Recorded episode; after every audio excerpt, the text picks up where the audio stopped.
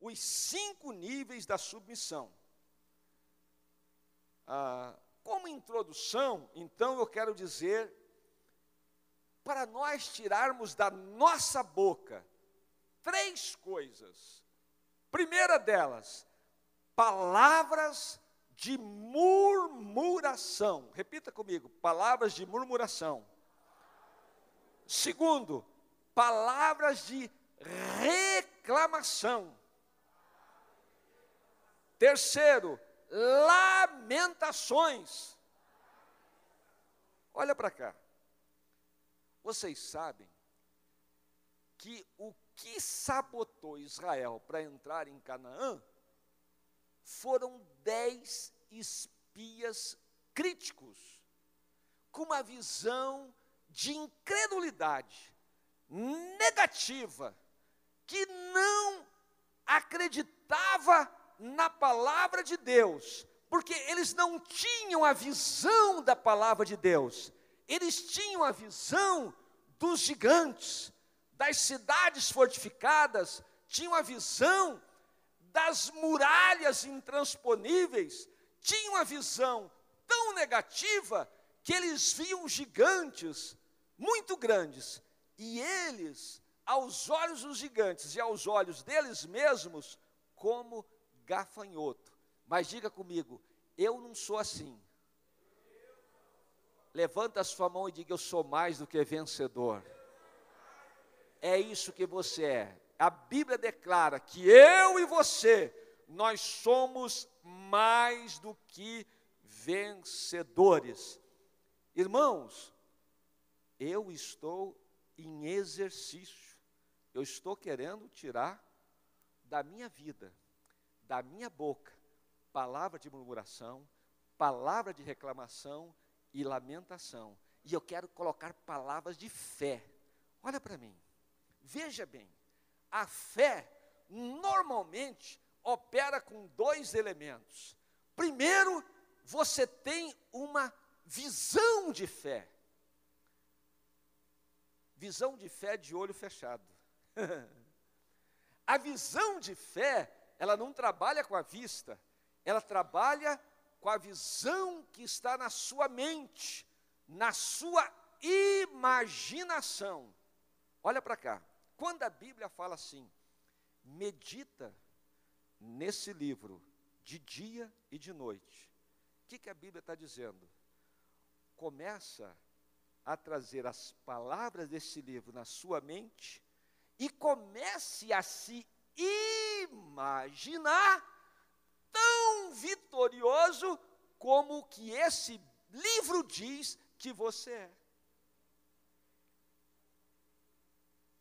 Porque a palavra negativa e a palavra do maligno quer que você se imagine derrotado, fracassado, e até mesmo sendo crente, começando a cantar aquela música mundana. E não tem jeito, não tem jeito, não tem jeito, não. Está repreendido. Porque aqui nós vamos cantar uma outra música Deus não rejeita a oração, oração é o alimento. A nossa música é diferente, amém? Glória a Deus. Então nós temos uma imaginação de fé, e nós temos a liberação de uma palavra de fé por causa dessa imaginação.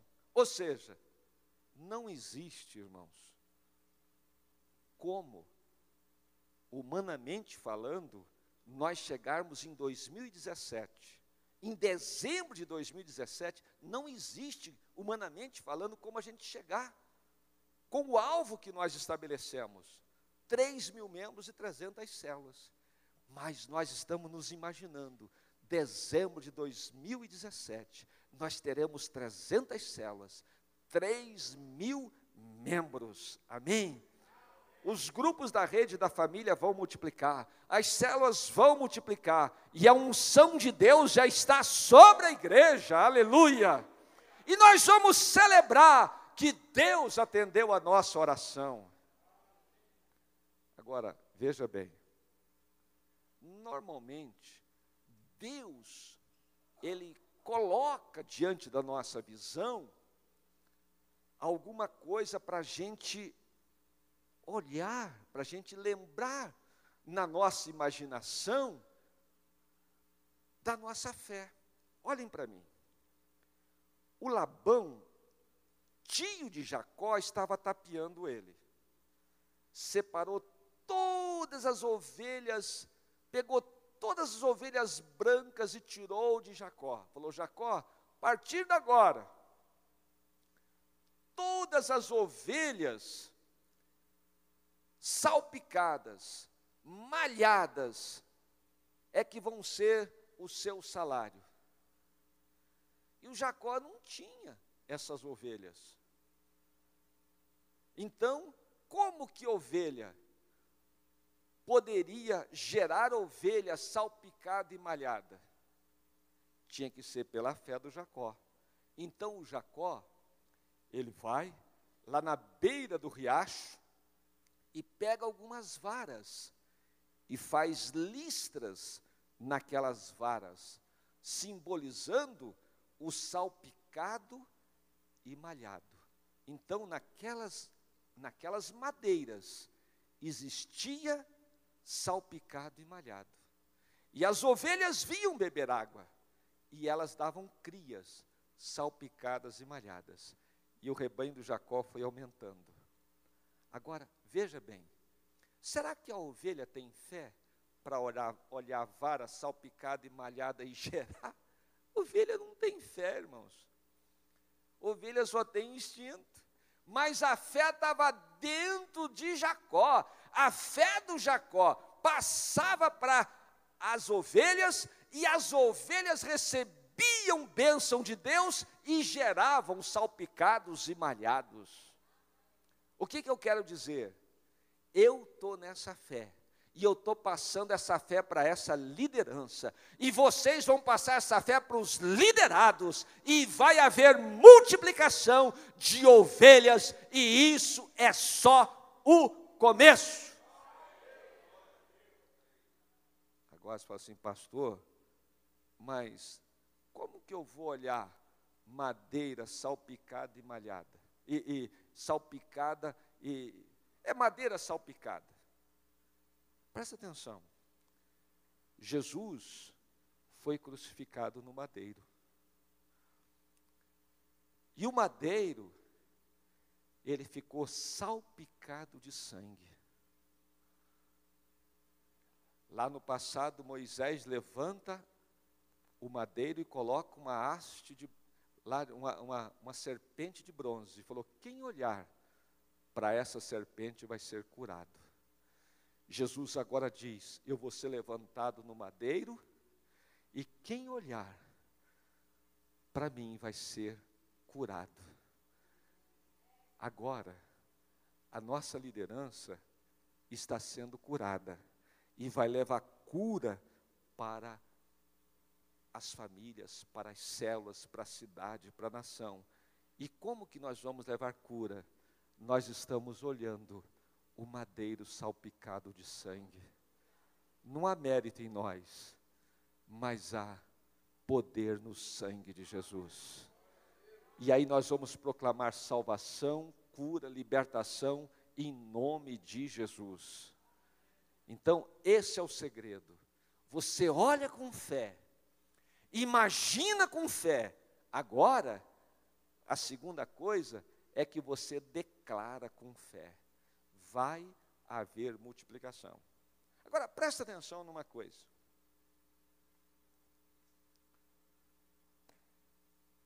A obediência total é o primeiro ponto dos cinco níveis. Obediência total com voluntariedade. Ninguém deve ser um líder debaixo de obediência obrigado. Inclusive, olhem para mim. Hoje nós vamos mudar a nossa maneira de fé e de declaração. Mudem comigo, porque já mudou aqui dentro.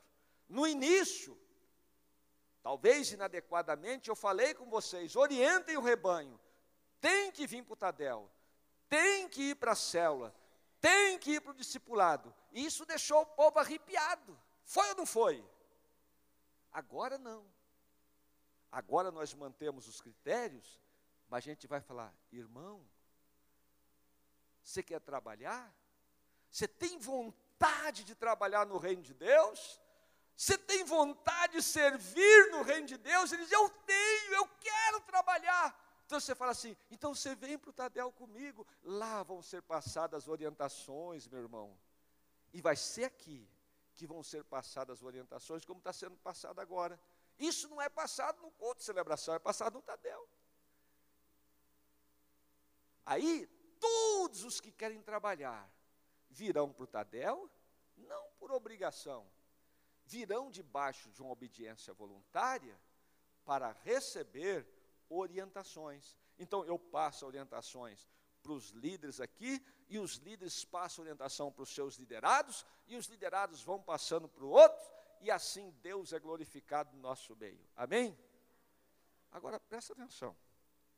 Quando o Samuel perguntou para o Saul: Saul, você cumpriu as ordens de Deus completamente?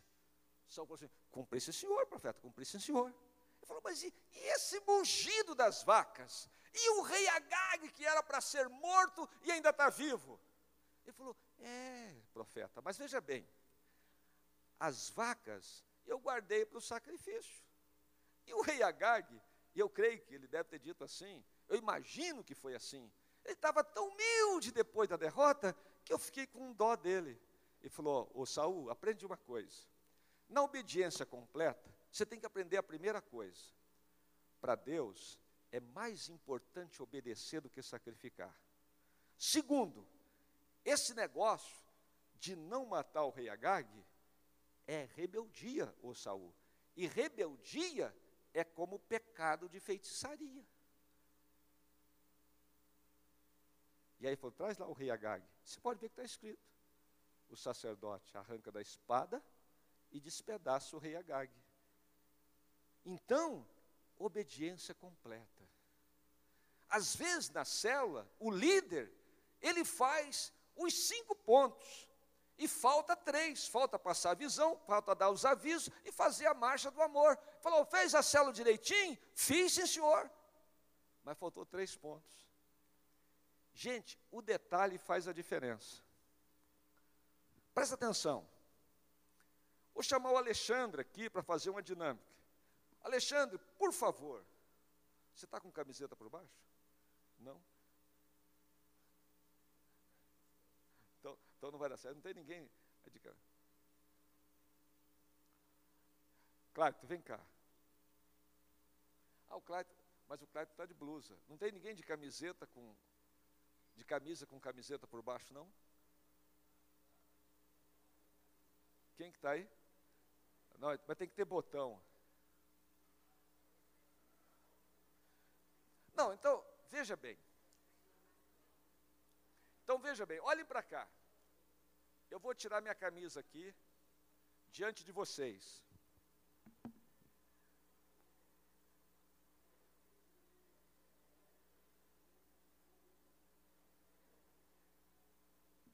desabotoei minha camisa. Isso é para quem não gosta de critério. Presta atenção. Esses botões foram feitos para encaixar cada um em uma casa. Eu vou encaixar, mas sem obedecer os critérios. Olhem para vocês ver como que vai acontecer. Então, esse botão que era para encaixar aqui, eu vou encaixar ele aqui. Eu não gosto de critério não gosto de seguir critério. Mas depois que eu errei o primeiro ponto, eu vou seguindo aqui direitinho, olha. Estou seguindo direitinho.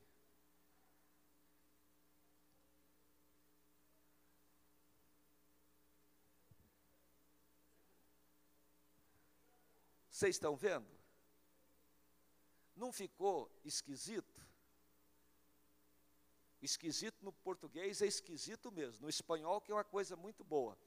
Mas então, ficou esquisito. Agora, eu vou colocar os critérios de maneira adequada. O botão encaixado aonde tem que encaixar. Olha aí, ó. Olha aqui. Aí fica harmonioso, fica adequado. Fala isso para a pessoa que não gosta de critério. Se ele não gostar de critério, fala para ele pegar o carro e subir IPTG na contramão. Vê se ele consegue seguir, chegar no plano piloto bem. Não, porque não gosta de critério. O critério é que essa pista aqui, ela vem para Taguatinga. E a pista de lá vai para o plano piloto. Experimenta entrar na pista de lá e ver se você chega bem no plano piloto. Lá na... É critério, gente. Então, nós precisamos de obediência completa, com voluntariedade. Hã? É? Talvez eu fiz a confusão aqui, mas é a contramão aqui não dá certo. Segunda coisa, segundo ponto da submissão, ser submisso com alegria. Não é reclamando, nem murmurando, nem lamentando, mas com um sorriso nos lábios. O Salmo de número 100 ele diz assim: Servi ao Senhor com alegria e apresentai-vos diante dele com cântico. Esse é o detalhe da submissão, com alegria. Irmãos, aí quando você começa a servir com alegria e começa a cantar, aí Deus vai acrescentando as bênçãos na sua vida, na sua casa, na sua célula, na sua liderança, e isso é só o começo. Glória a Deus. Terceiro ponto, depois de nós obedecermos totalmente com voluntariedade, ter uma boa atitude com alegria. O terceiro ponto é transparência completa. A transparência completa, inclusive, ela remove pecados, ela cura os pecados, cura enfermidades. Por exemplo, o capítulo 1 da primeira carta de João, versículo 9, o que está dizendo? Diz que se nós confessarmos os nossos pecados, Deus é fiel e justo para nos perdoar os pecados e nos purificar de toda injustiça. Deus perdoa o pecador umas mil vezes se ele pecar? Sim ou não? Perdoa. Mas Deus, além de perdoar, Ele quer sarar. Tem muita gente na igreja que está sendo perdoada, mas ainda precisa ser sarada, porque está praticando os mesmos pecados de 10 anos atrás. Agora, o Tiago 5,16, ele chega e diz: confessai as vossas culpas uns aos outros para serdes curados. Não vai ter câncer, não vai ter essas coisas, essa, é, essa depressão na alma. Se você chegar para o seu discipulador e dizer: Meu discipulador, eu quero ser transparente. E aí Deus, além de perdoar, vai te sarar. Diga: Eu recebo em nome de Jesus. E outro nível da submissão completa é lealdade absoluta. O que, que é isso? Mesmo quando o líder estiver longe, você faz tudo direitinho. Por quê? Por causa da consciência. E o último nível da submissão, o último nível, esse é um desafio muito maior. Mas nós vamos orando e nós vamos chegar lá. O que, que é o último nível da submissão? Depois da obediência total, depois da boa atitude, depois da transparência completa, depois da lealdade absoluta, é nós pensarmos a mesma coisa, pensar igual. Então, pensar igual o pastor titular, igual o líder de rede, igual o líder de setor, igual o líder de célula. Olha para cá, presta atenção. Pode acontecer que algum liderado chega para você e fala assim: Ô oh, meu líder querido, eu não estou pensando em seguir as orientações dessa folha da célula. Eu tenho uma outra visão, e a visão é muito boa. O que, que você responde para o seu liderado? Você fala, meu querido, é verdade, a sua visão é de fato muito boa. Mas aí você diz para ele: olha, visão 1 um, com a visão 2 é igual divisão. É por isso que a gente fala, mulher, seja submissa ao seu marido. É por isso que a gente diz, filhos, obedeça os seus pais. É por isso que Jesus passa a visão: maridos, amem as suas mulheres. É por isso que a Bíblia diz: igreja, obedeça os seus pastores. Essa é a visão de Cristo. Se tiver essa visão um de Cristo, mais a visão dois diferente, vai ter divisão. E Jesus tem olhado, orado para o Pai para que nós possamos ser um. Aperta a mão do seu irmão e fala: Sou um com você. Nós estamos unidos e misturados. Glória a Deus. Você, dá, você consegue jogar aí na tela o, o Salmo 133 para a gente? Fica de pé e vamos recitar o Salmo de número 133. É um exercício pentecostal que tem um efeito poderoso. Salmo 133. Leiam comigo bem forte. Como é bom e agradável quando os irmãos convivem em união. É como o óleo precioso derramado sobre a cabeça, que desce pela barba, a barba de Arão é como o orvalho do Hermon, quando desce sobre os montes de Sião. Ali o Senhor concede a bênção e a vida para sempre. Na unidade, Deus concede vi, bênção e vida para sempre. Levanta a sua mão e diz: Eu recebo bênção e vida para sempre mais uma vez, eu recebo bênção e vida para sempre. Para confirmar, eu recebo bênção e vida para sempre. Aplauda a palavra de Deus. Aleluia. Aleluia. Pode sentar. Para terminar, você precisa vencer o conflito das suas vontades. Vou repetir. Você precisa vencer o conflito das suas vontades. Quando a gente ora o Pai Nosso, o que, que a palavra de Deus declara? seja feita a tua vontade.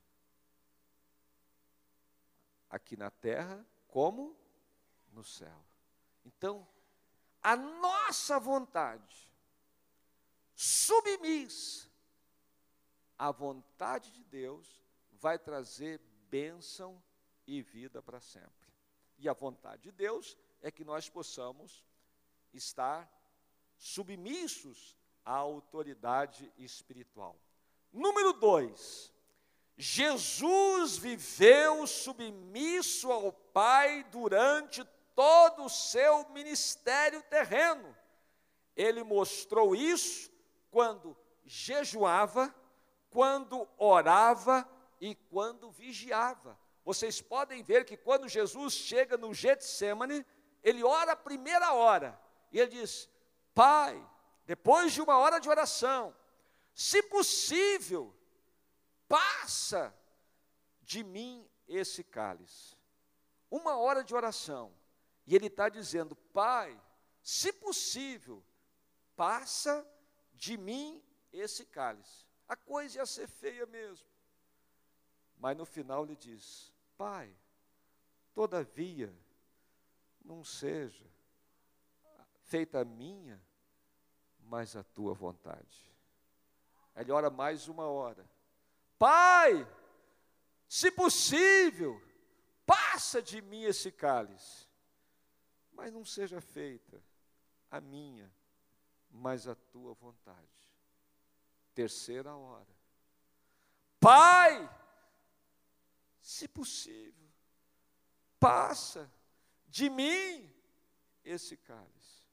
Todavia, que não seja feita a minha, mas a tua vontade. E qual que foi a vontade do Pai? Morte e morte de cruz. Você pode dizer amém? A vontade do Pai tem que ser feita a qualquer custo. Então, em terceiro lugar, obedecer. Presta atenção nisso, irmãos. É sem sombra de dúvidas o melhor e mais curto caminho para a sua vitória. E envolve entrega que provoca o sobrenatural de Deus. Dois, tomar a natureza de servo e ser humilde para ser promovido. Olha para mim. Você tem um percurso daqui até a sua vitória. O percurso pode ser mais, menos ou muito longo. Quando que ele se torna mais curto? quando você entra pelo caminho da obediência. E não fica entrando pelos atalhos das desculpas esfarrapadas para fazer a sua vontade e a minha também. Então, esse é o caminho mais curto, não tem outro. Presta atenção.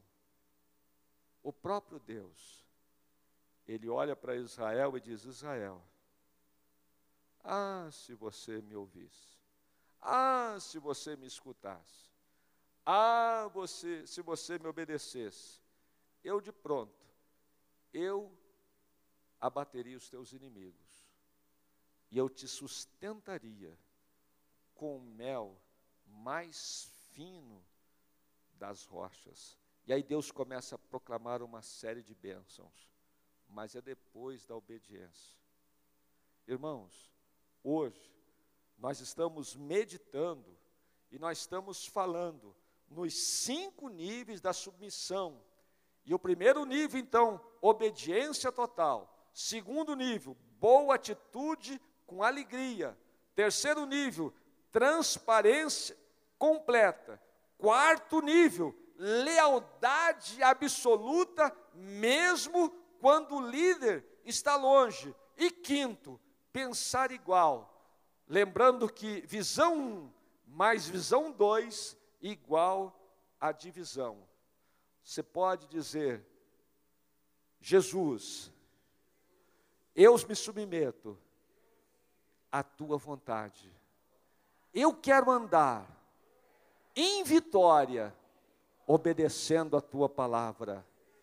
E eu creio que a minha vitória completa já está nas minhas mãos pela fé no nome de Jesus.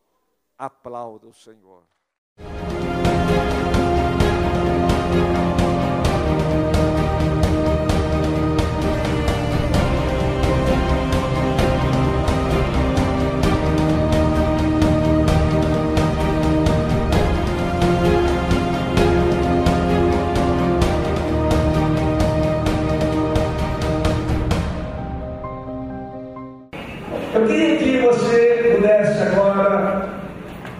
Para Lucas capítulo 13, versículo 10 a 17.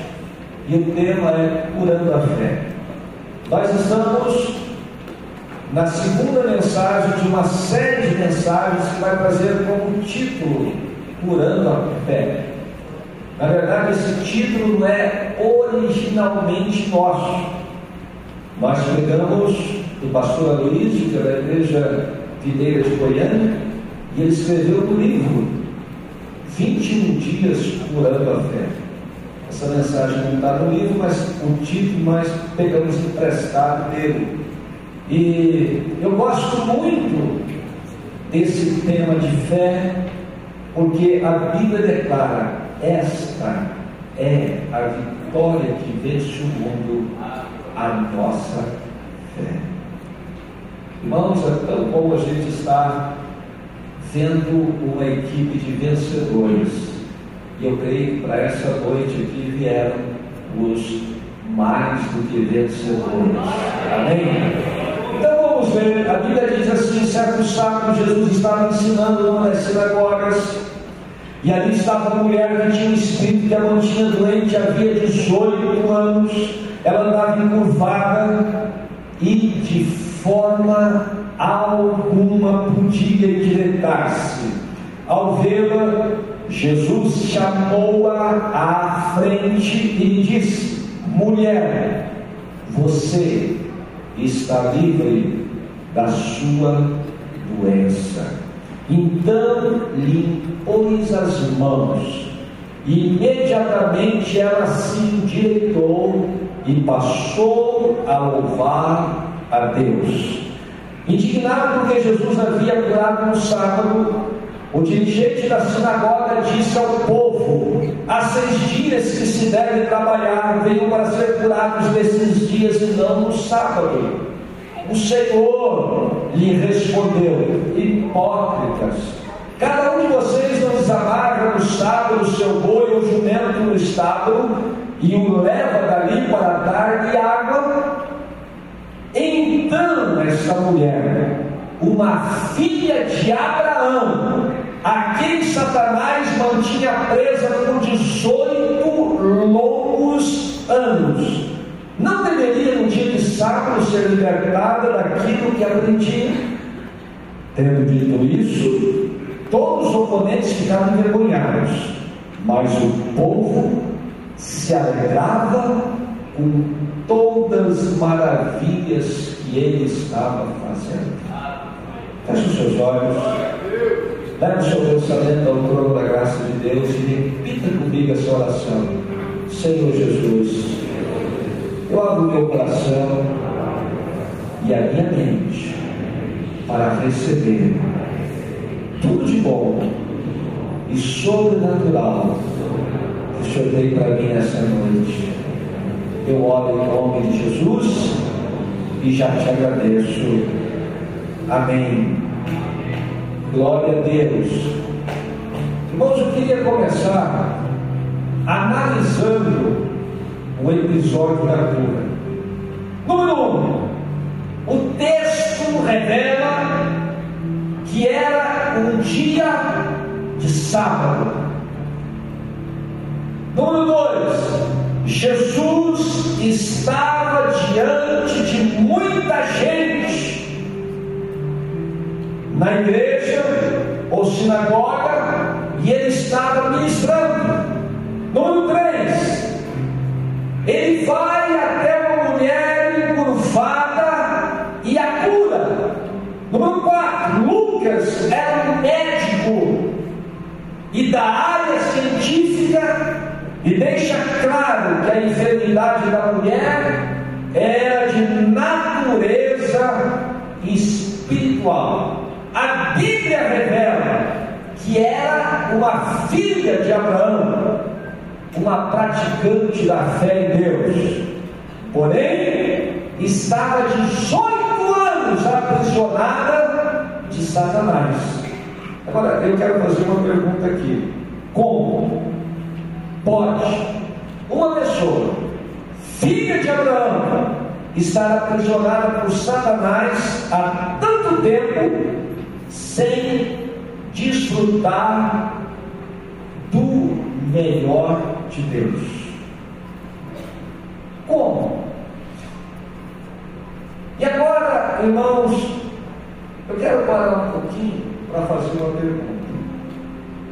Aonde que você acha que fica alojada a fé? Aonde? Nós estávamos aqui no culto anterior e uma irmã aqui na frente falou: a fé é aqui dentro, aqui, ó.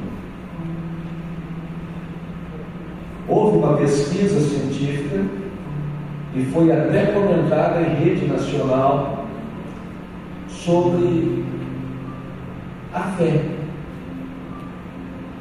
E aonde está a fé?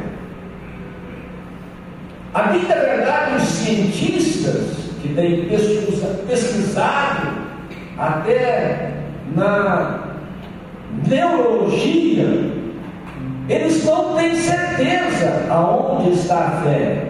Se está no cérebro, se está na alma, aonde está? Aonde você acha que está a fé? Eu não sei. Mas eu gostei que a reportagem ela diz o seguinte: acredita-se que esse ser humano, eu e você, que é diferente dos animais porque pensa e porque é capaz de fazer um projeto de vida para os dias futuros. Esse ser humano recebeu um sopro divino, e nesse sopro divino foi inoculada a fé. Eu achei interessante isso.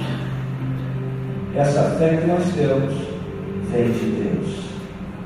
E a Bíblia afirma que o autor e consumador da fé tem um nome, e o nome dele é Jesus Cristo. Aleluia.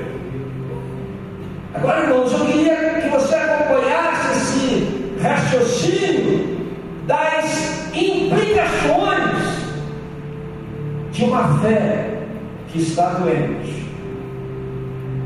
No domingo passado, pastor Hugo, que é um doutor, é um cientista nessa área, ele citou Romanos capítulo 4, 14, 1, quando fala de uma fé que ela fica fraca. E se ela fica fraca, ela pode ficar doente. Nós podemos, olhando nesse texto, afirmar que essa mulher estava aprisionada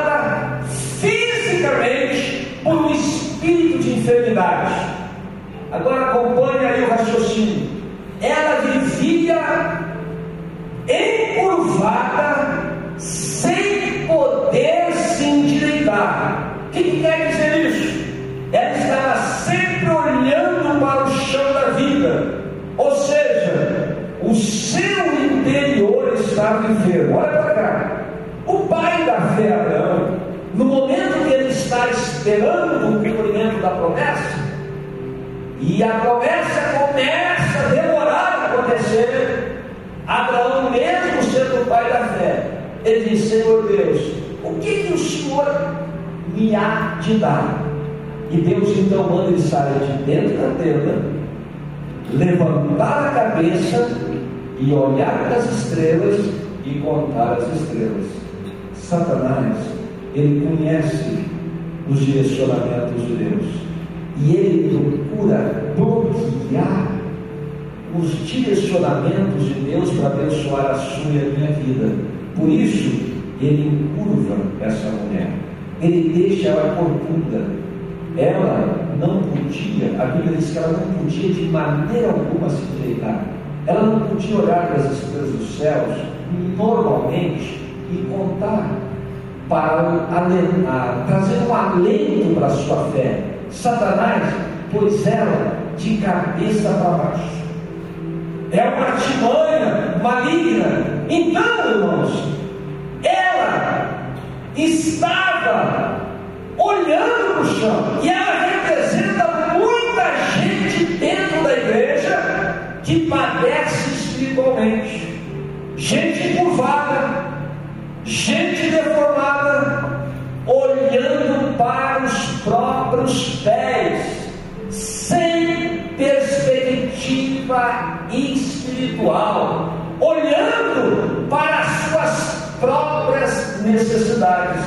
Você sabe o que é uma timanha meu marido? Levar você a tirar um sol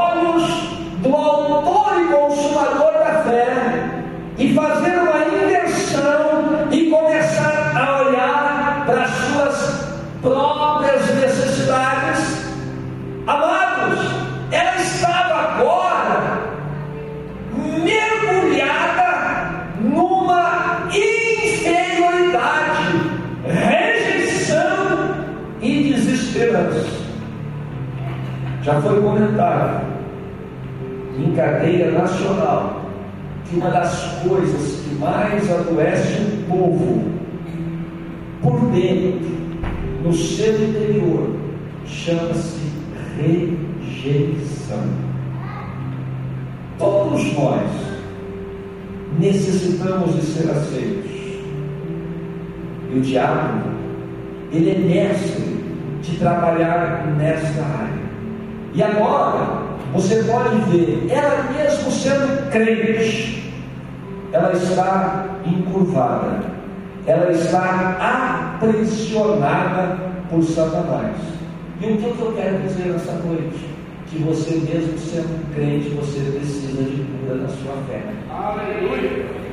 Mesmo sendo salvo, precisa de cura suas enfermidades. E o propósito maior de Deus para a sua vida é, em primeiro lugar, saúde no seu corpo. Em segundo lugar, paz para a sua alma. Em terceiro lugar, comunhão com Deus no seu espírito. E eu vim trazer essa palavra de Deus para que se existe alguém aprisionado em alguma dessas áreas, Jesus te liberta hoje para a glória do nome dele. Aleluia. E aí Jesus vai dizer no capítulo 13,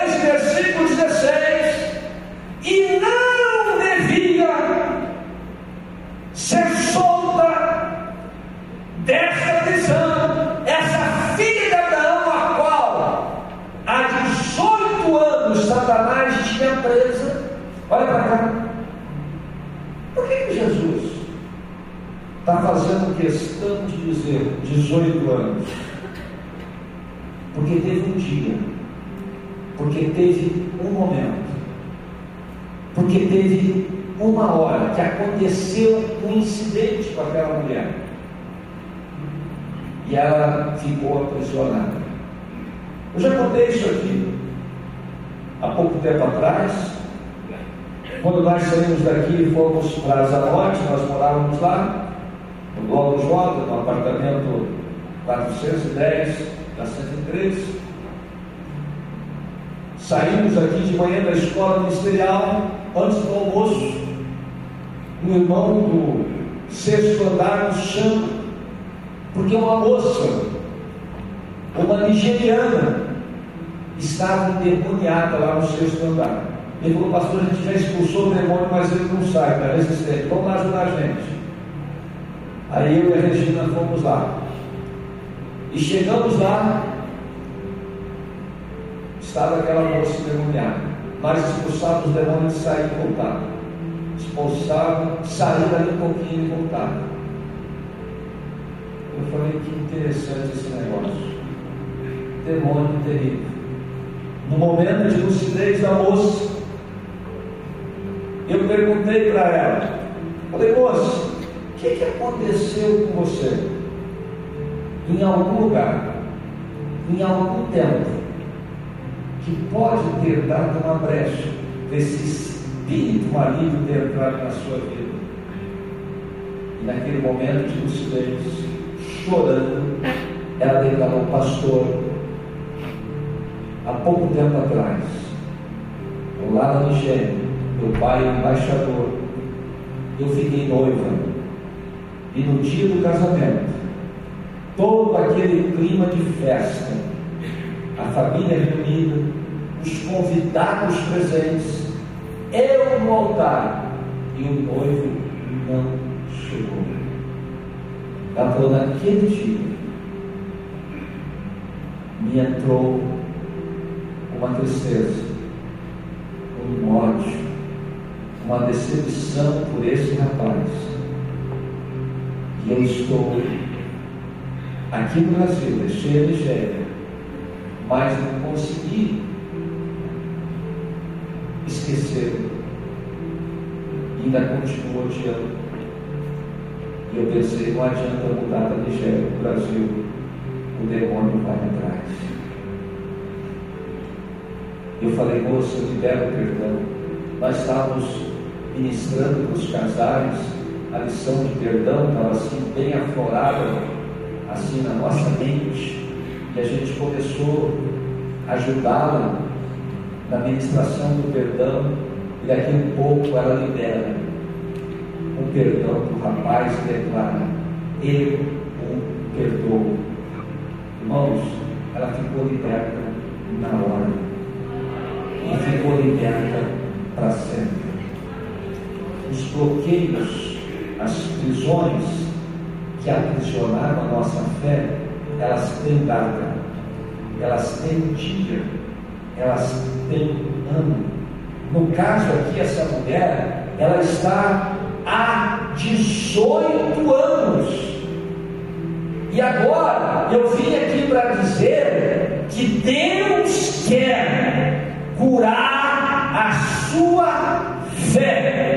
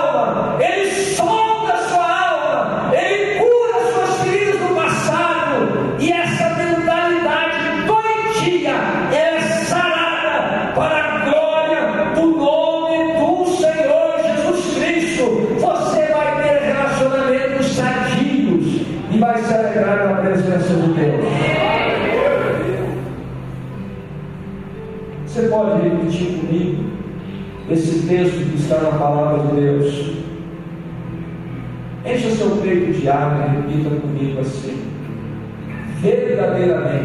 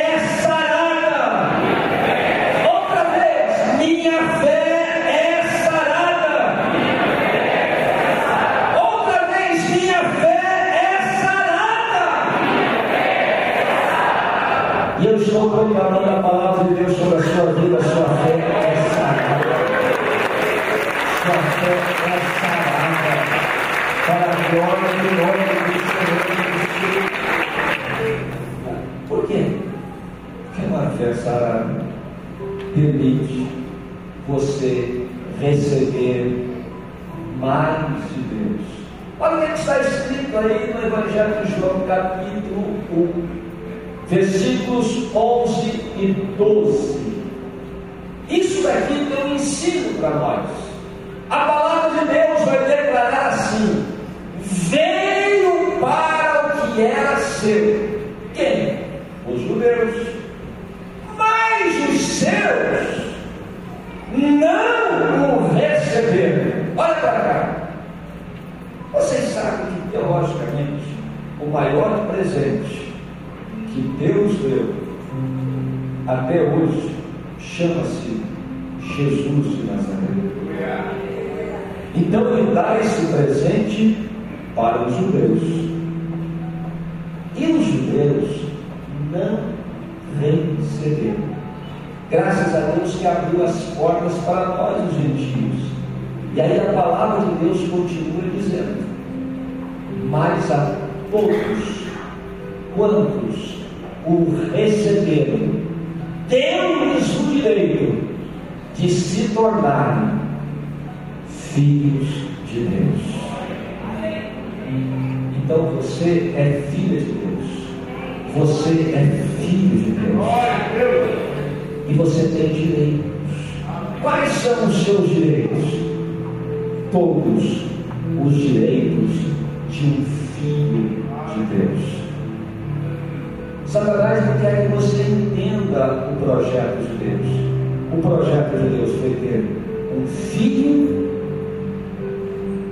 primogênito, mas depois ter muitos e muitos e muitos e muitos e muitos outros filhos para povoar o céu. Jesus foi só o primeiro, porque ele é o primeiro, ele tem a primazia. Mas você, segundo a palavra de Deus, a palavra de Deus que declara. E ele foi-nos dado o poder de sermos feitos filhos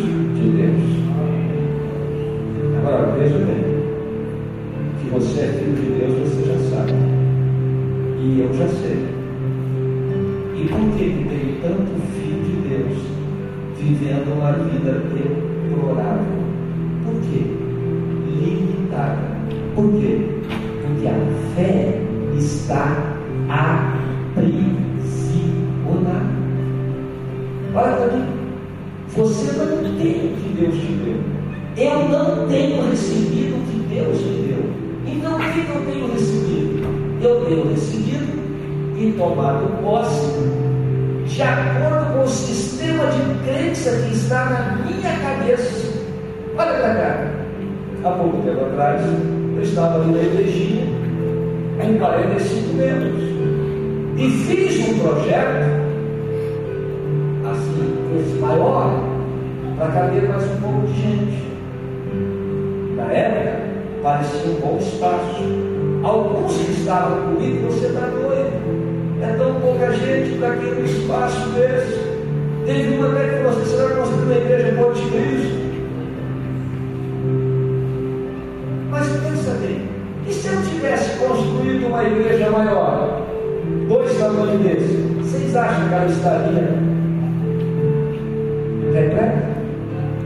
E se fosse uma maior? Mas por que eu não construí? Porque o sistema de empresa que estava na minha cabeça era desse tamanhozinho. Aí hoje tem dois cultos, umas 17, outras 19 30. Louvado seja Deus. Que mesmo que a sua fé é pequena, o seu pedido é pequeno, Deus vai te dar mais. Mas agora, a minha fé já se estendeu. A minha fé já foi ampliada. Algumas áreas que estavam na prisão já foram soltas. Tem coisa que eu digo aqui e assusta você,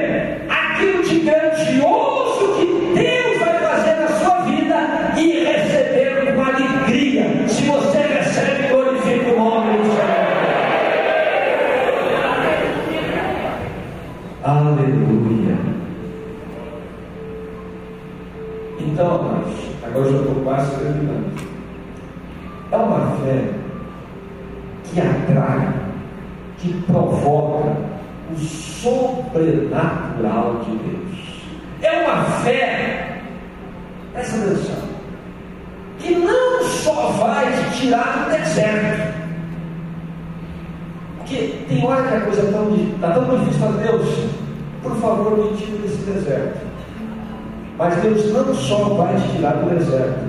Ele vai te introduzir na cama. Ele vai te introduzir num novo tempo. Num novo período, etapa de vida. Você vai falar, meu Deus, como é que isso aconteceu? É porque a sua fé foi solta. Aleluia, assim como teve um dia de aprisionamento, tem um dia de soltura. Assim como teve uma data que você foi acusado. tem uma data que você também é liberado para a glória do nome do Senhor Jesus Cristo.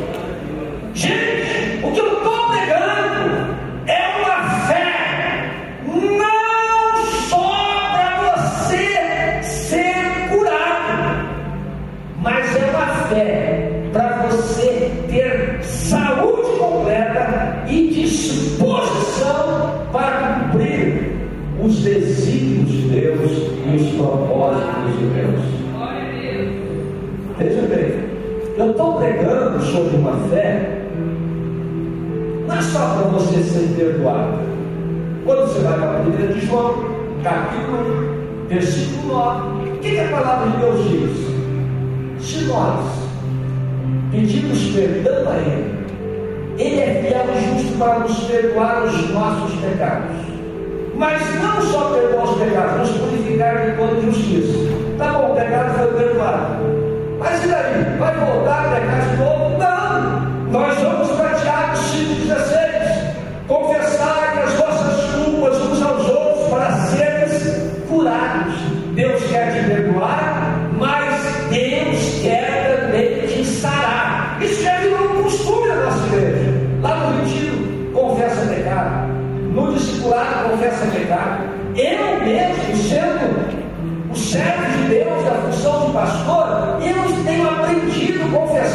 errado. Não é coisa agora recente, mas há é pouco tempo, um pouco tempo atrás, às vezes eu passava perto de uma mulher bonita, estava olhando para ela, e a Regina estava assim, você está olhando para ela? Não, o que é isso? De jeito nenhum.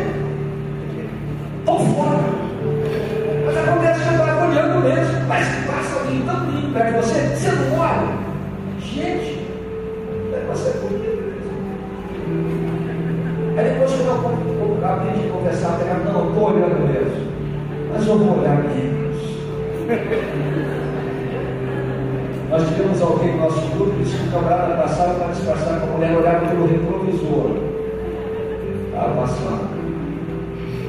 Irmãos, é tão bom quando você aprende a confessar pecado. Que daí você é sarado. Mas Deus não quer só te perdoar e não quer só te sarar.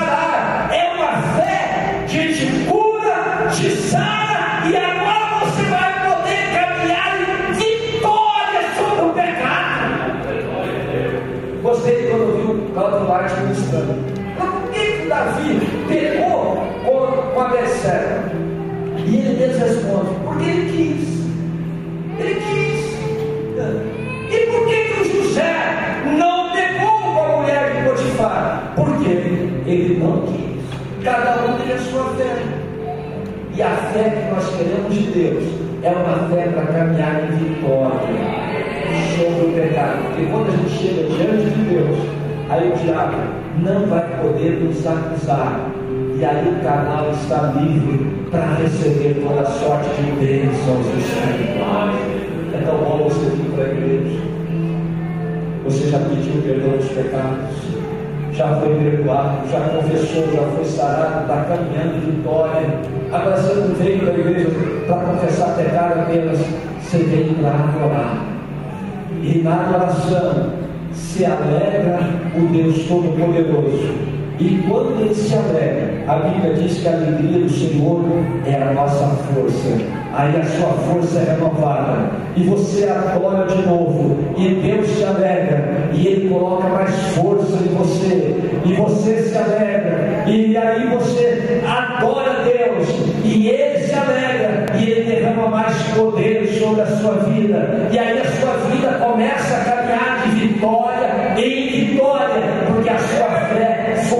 sarada para a glória do nome do Senhor Jesus. Irmãos, isso é glorioso. Nós estamos pregando de uma fé que não vai só apenas te levar a sair das dívidas. Eu tenho pregado aqui em tempo de crise, creio na palavra de Deus. Então vamos crer na palavra de Deus para sair das dívidas. Brasília índice de maior endividamento do país. Então, possivelmente, eu estou pregando aqui e tem algum endividado aqui no meio.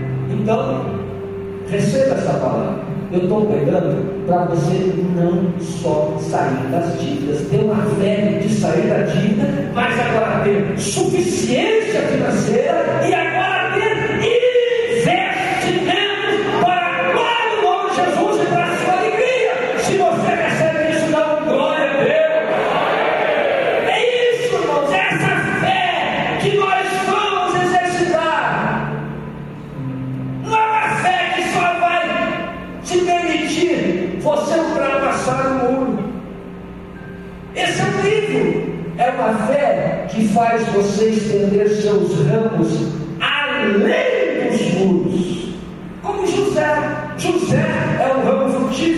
a bênção de Jacó para ele. Ramo frutífero que estende os seus ramos além dos muros. Isso quer dizer que a sua conquista vai ser ampliada.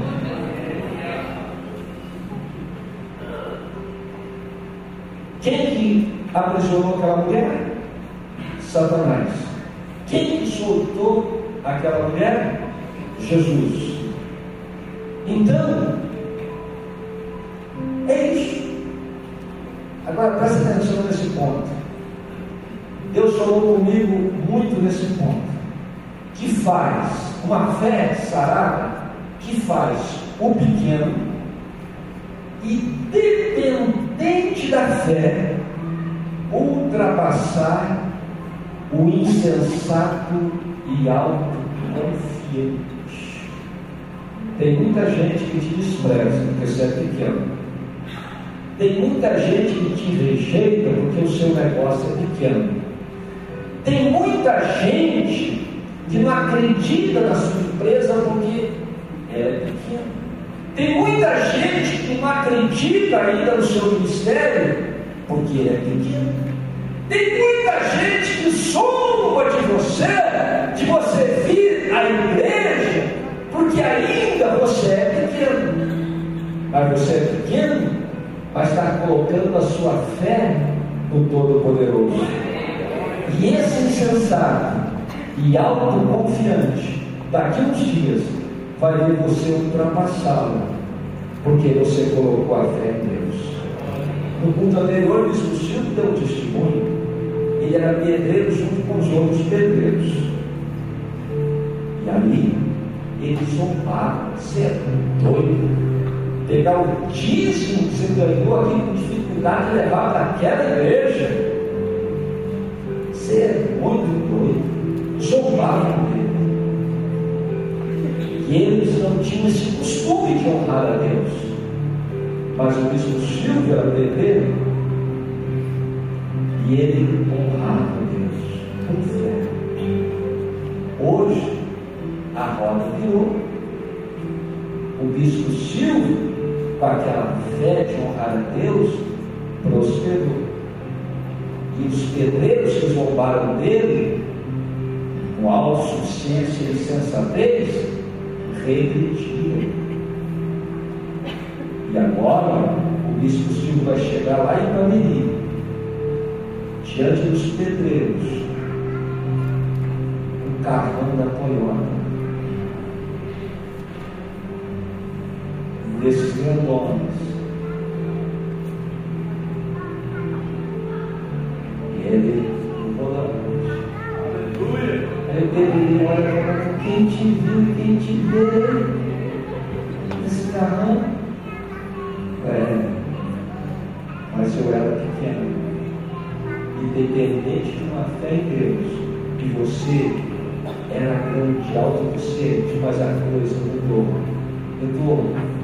Mas você é pequeno hoje, não se constrange. Vocês sabem que eu posso falar de pequeno porque eu sei o que é ser pequeno. Eu sei o que é visitar irmãos de bicicleta, colocando a mulher na garupa e o xangão em cima do guidão para fazer visita. Eu sei o que é fazer culto ao ar livre, colocando uma bateria na garupa da bicicleta e um alto-falante no guidão e pegar um microfonezinho e ligar uma bateria lá e ir para o alto do morro para pregar o Evangelho. E quando eu chegava no quartel, tinha coronel, tinha tenente, tinha capitão zombando de mim, porque era uma doideira. Um militar fazer aquilo dentro de uma cidade, numa bicicleta, sair lá do alto e ficar proclamando o Evangelho. Mas eu tive o privilégio de depois ter coronéis e até generais dizendo, pastor, ora por mim. Eu creio nessa sua fé. Intercede por mim. Eu creio nessa sua fé.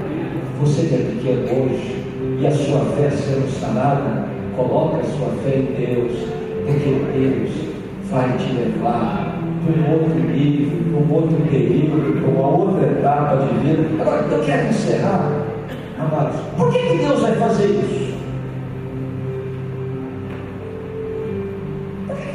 quer curar a sua fé e tirar essa prisão. Primeiro, porque Satanás não tem direito de te aprisionar porque você é propriedade de Deus. Vou repetir: Satanás não tem direito de te aprisionar porque você é propriedade de Deus.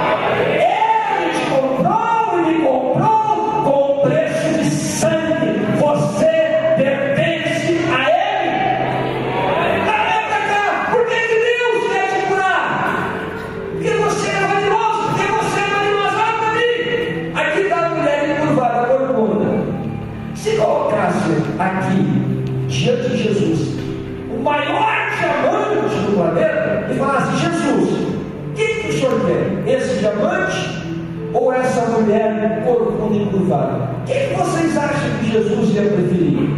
Hã? O sistema de valor de Jesus ia preferir o quê?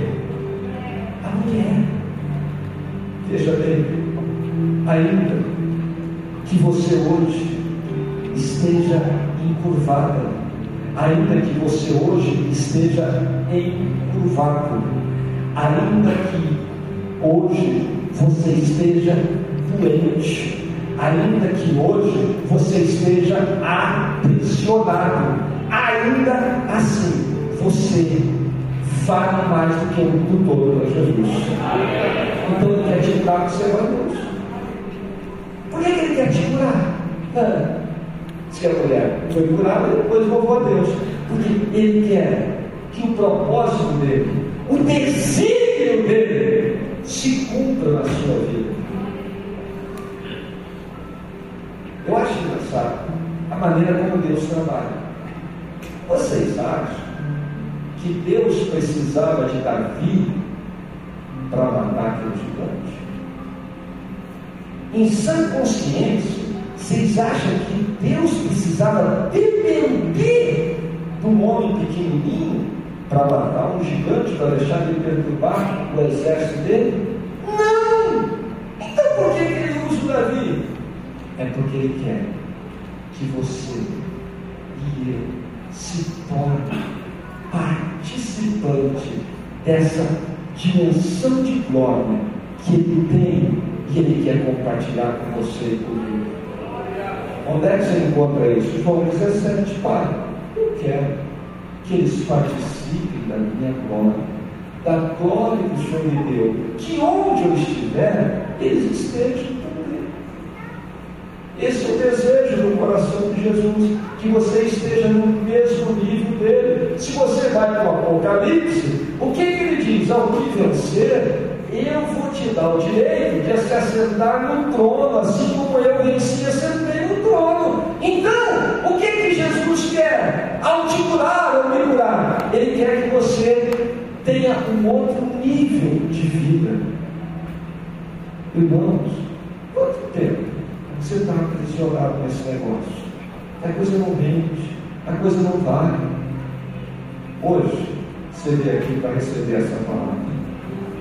Então eu falei, porque Deus quer te curar, como ele te cura?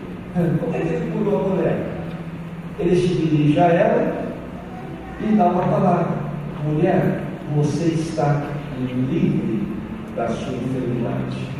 Eu, em nome de Jesus, eu vim aqui trazer a palavra de Deus, não no meu nome, no nome dele. Eu estou declarando, igreja, homem, mulher de Deus, você que veio para essa reunião nesta noite, eu estou declarando a palavra do Senhor Jesus, você está livre da sua enfermidade. A sua fé que esteve aprisionada, ela está livre. Como que Deus cura a enfermidade? Através de um toque. Ele chega lá e depois de liberar a palavra, ele toca naquela mulher. Hoje, o Espírito Santo, esse espírito de sabedoria, esse espírito de entendimento, esse espírito de conselho, esse espírito de fortalecimento, esse espírito de conhecimento e de temor de Deus, ele toca a sua vida esse espírito que enche você de amor, de alegria, de paz, ele toca a sua vida. Hoje, esse espírito que te enche de bondade, benignidade, longanimidade, fidelidade, mansidão e domínio próprio, ele toca a sua vida. Se você